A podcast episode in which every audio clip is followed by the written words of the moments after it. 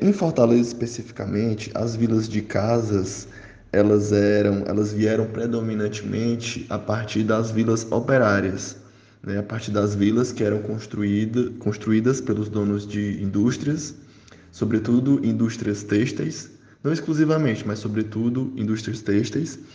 É, eles construíam essas vilas operárias para é como uma forma tanto de reter e controlar ali a mão de obra, né, dos trabalhadores assalariados. Era uma forma de mantê-los ali perto do trabalho, de controlá-los não só no seu horário de trabalho, mas fora do seu horário de trabalho, né? Muitas dessas vilas elas é, elas tinham é, é, opções de lazer, tinham clubes recreativos, enfim, atividades extra é, né? Também como uma forma de, inicialmente, de, de, de, de, conquistar ali o operário, mas também não deixa de ser uma forma de controle dessa mão de obra, né? inclusive do seu horário livre.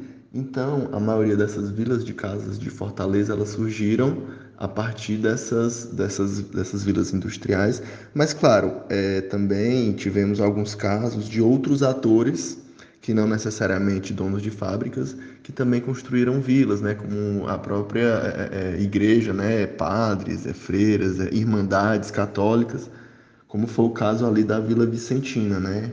Tem alguns casos que não necessariamente eram vilas operárias, mas em sua maioria, sim, né? Assim como a Vila São José, que foi a que eu estudei no mestrado, é, a Vila Diogo também era uma vila operária.